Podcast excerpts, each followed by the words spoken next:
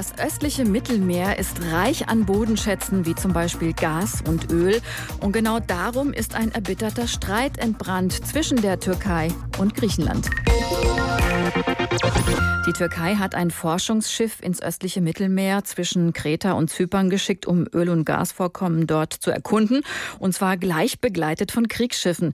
Die Antwort aus Griechenland kam prompt. Auch Athen hat seine Militärpräsenz dort verstärkt mit Kriegsschiffen. Denn auch Griechenland beansprucht dieses Seegebiet für sich und bekommt da auch Unterstützung von Frankreich, das auch zusätzliches Militär in die Region schickt.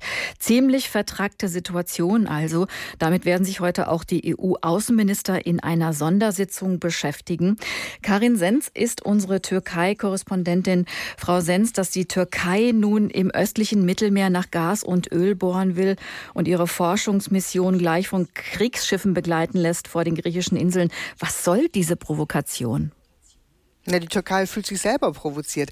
Es ist ja gut drei Wochen her, da hat Kanzlerin Angela Merkel zwischen den beiden Präsidenten Mitsotakis und Erdogan vermittelt, weil man damals schon einmal Forschungsschiffe in diese Region von türkischer Seite aus schicken wollte. Sie hat es dann geschafft, dass Erdogan gesagt hat, wir legen dieses Projekt erstmal auf Eis, versuchen konstruktiv zu sein. Und dann kam aber letzte Woche ein Abkommen zwischen Ägypten und Griechenland dazwischen. Und das hat eben die Türkei ja als pro provokant empfunden, hat gesagt, gesagt, hat man uns hintergangen. Wir haben sozusagen erstmal zurückgesteckt und Griechenland prescht weiter nach vorne.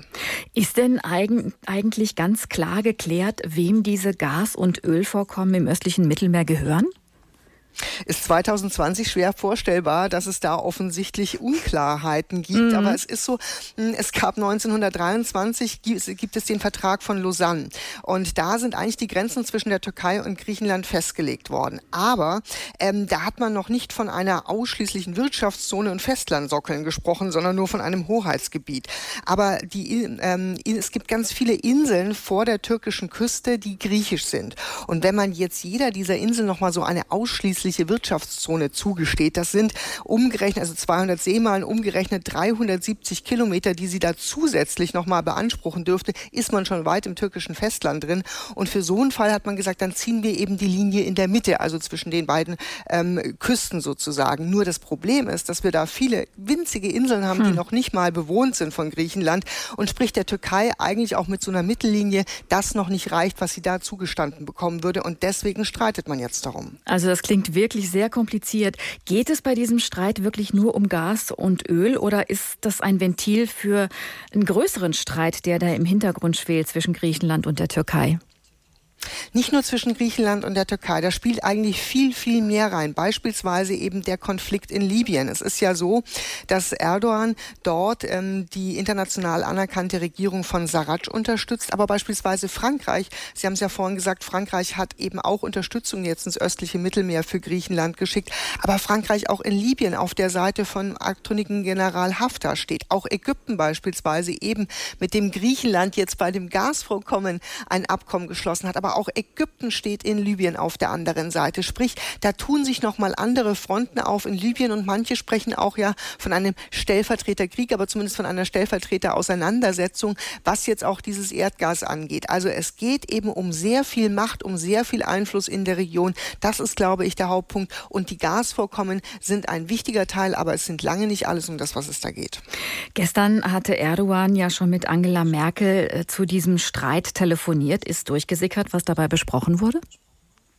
Nein, nicht wirklich. Also er hatte schon im Vorfeld gesagt, er möchte verhandeln, hat aber ähm, natürlich auch teilweise sehr markige Sprüche gesagt. Gestern Abend hat er noch mal eine Rede gehalten, wo er sagte, wenn ihr uns ähm, versucht, die Oroc Reis, also dieses Forschungsschiff bei Zypern aufzuhalten, dann werdet ihr eine Antwort bekommen.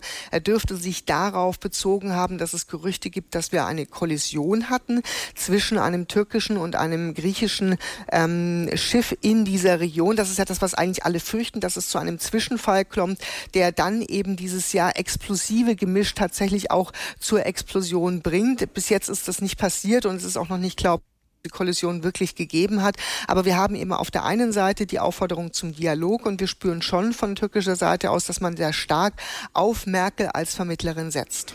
Jetzt äh, sprechen ja auch die EU-Außenminister heute über diesen Konflikt. Was erwartet denn die Türkei von der EU? Also was die Türkei immer wieder sagt, wir nicht ausgeschlossen werden. Also wir haben ja eben Griechenland, die Verträge machen mit Ägypten, mit Italien Abkommen schließen, aber auch beispielsweise schon um die Jahreswende ein Abkommen über eine Pipeline geschlossen wurde mit Israel, Zypern und Griechenland. Ähm, und da fühlt sich die Türkei immer außen vor, ausgeschlossen, beziehungsweise sie sagt immer eingeschlossen in der Bucht von Antalya. Also sprich, man hat eigentlich nur noch die eigene Küste und sonst gehört einem im Mittelmeer nichts mehr. So stellt es Erdogan ganz gerne dar. Übrigens deswegen folgen ihm auch sehr viele Landsleute. Viele ja, die Türkei fühlt sich selber provoziert. Es ist ja gut drei Wochen her, da hat Kanzlerin Angela Merkel zwischen den beiden Präsidenten Mitsotakis und Erdogan vermittelt, weil man damals schon einmal Forschungsschiffe in diese Region von türkischer Seite aus schicken wollte. Sie hat es dann geschafft, dass Erdogan gesagt hat, wir legen dieses Projekt erstmal auf Eis, versuchen konstruktiv zu sein. Und dann kam aber letzte Woche ein Abkommen zwischen Ägypten und Griechenland dazwischen. Und das hat eben die Türkei ja als pro provokant empfunden, hat gesagt, sagt, hat man uns hintergangen. Wir haben sozusagen erstmal zurückgesteckt und Griechenland prescht weiter nach vorne.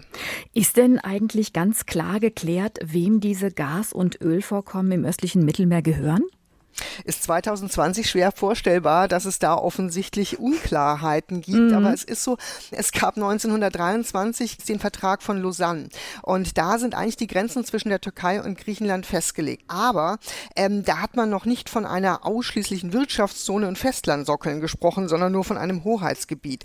Aber es gibt ganz viele Inseln vor der türkischen Küste, die griechisch sind. Und wenn man jetzt jeder dieser Inseln nochmal so eine ausschließliche Wirtschaftszone zugesteht, das sind umgerechnet, also 200 Seemeilen umgerechnet 370 Kilometer, die sie da zusätzlich nochmal beanspruchen dürfte, ist man schon weit im türkischen Festland drin.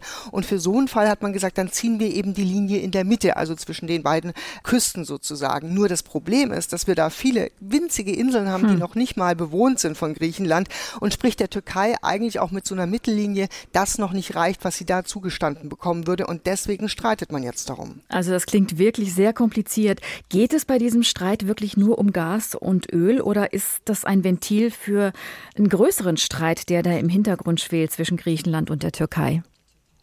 Nicht nur zwischen Griechenland und der Türkei, da spielt eigentlich viel, viel mehr rein. Beispielsweise eben der Konflikt in Libyen. Es ist ja so, dass Erdogan dort ähm, die international anerkannte Regierung von Sarraj unterstützt, aber beispielsweise Frankreich, Sie haben es ja vorhin gesagt, Frankreich hat eben auch Unterstützung jetzt ins östliche Mittelmeer für Griechenland geschickt, aber Frankreich auch in Libyen auf der Seite von abtrünnigen General Haftar steht. Auch Ägypten beispielsweise eben mit dem Griechenland jetzt bei dem Gasvorkommen ein Abkommen geschlossen hat, aber auch Ägypten steht in Libyen auf der anderen Seite. Sprich, da tun sich nochmal andere Fronten auf in Libyen und manche sprechen auch ja von einem Stellvertreterkrieg, aber zumindest von einer Stellvertreterauseinandersetzung, was jetzt auch dieses Erdgas angeht. Gestern hatte Erdogan ja schon mit Angela Merkel äh, zu diesem Streit telefoniert. Ist durchgesickert, was dabei besprochen wurde? Nein, nicht wirklich. Also er hatte schon im Vorfeld gesagt, er möchte verhandeln, hat aber natürlich auch teilweise sehr markige Sprüche gesagt. Gestern Abend hat er noch mal eine Rede gehalten, wo er sagte, wenn ihr uns versucht, die Oruç Reis, also dieses Forschungsschiff bei Zypern aufzuhalten, dann werdet ihr eine Antwort bekommen. Er dürfte sich darauf bezogen haben, dass es Gerüchte gibt, dass wir eine Kollision hatten zwischen einem einem türkischen und einem griechischen Schiff in dieser Region. Das ist ja das, was eigentlich alle fürchten, dass es zu einem Zwischenfall kommt, der dann eben dieses ja explosive Gemisch tatsächlich auch zur Explosion bringt. Bis jetzt ist das nicht passiert und es ist auch noch nicht klar, ob die Kollision wirklich gegeben hat. Aber wir haben eben auf der einen Seite die Aufforderung zum Dialog und wir spüren schon von türkischer Seite aus, dass man sehr stark auf Merkel als Vermittlerin setzt. Jetzt äh, sprechen ja auch die EU-Außenminister heute über diesen Konflikt. Was er erwartet denn die Türkei von der EU? Also was die Türkei immer wieder sagt, wir nicht ausgeschlossen werden. Also wir haben ja eben Griechenland, die Verträge machen mit Ägypten, mit Italien Abkommen schließen, aber auch beispielsweise schon um die Jahreswende ein Abkommen über eine Pipeline geschlossen wurde mit Israel, Zypern und Griechenland. Und da fühlt sich die Türkei immer außen vor, ausgeschlossen, beziehungsweise sie sagt immer eingeschlossen in der Bucht von Antalya. Also sprich, man hat eigentlich nur noch die eigene Küste und sonst gehört einem im Mittelmeer nichts mehr. So stellt es Erdogan ganz gerne dar. Also es geht eben um sehr viel Macht, um sehr viel Einfluss Einfluss in der Region. Das ist, glaube ich, der Hauptpunkt. Und die Gasvorkommen sind ein wichtiger Teil, aber es sind lange nicht alles um das, was es da geht.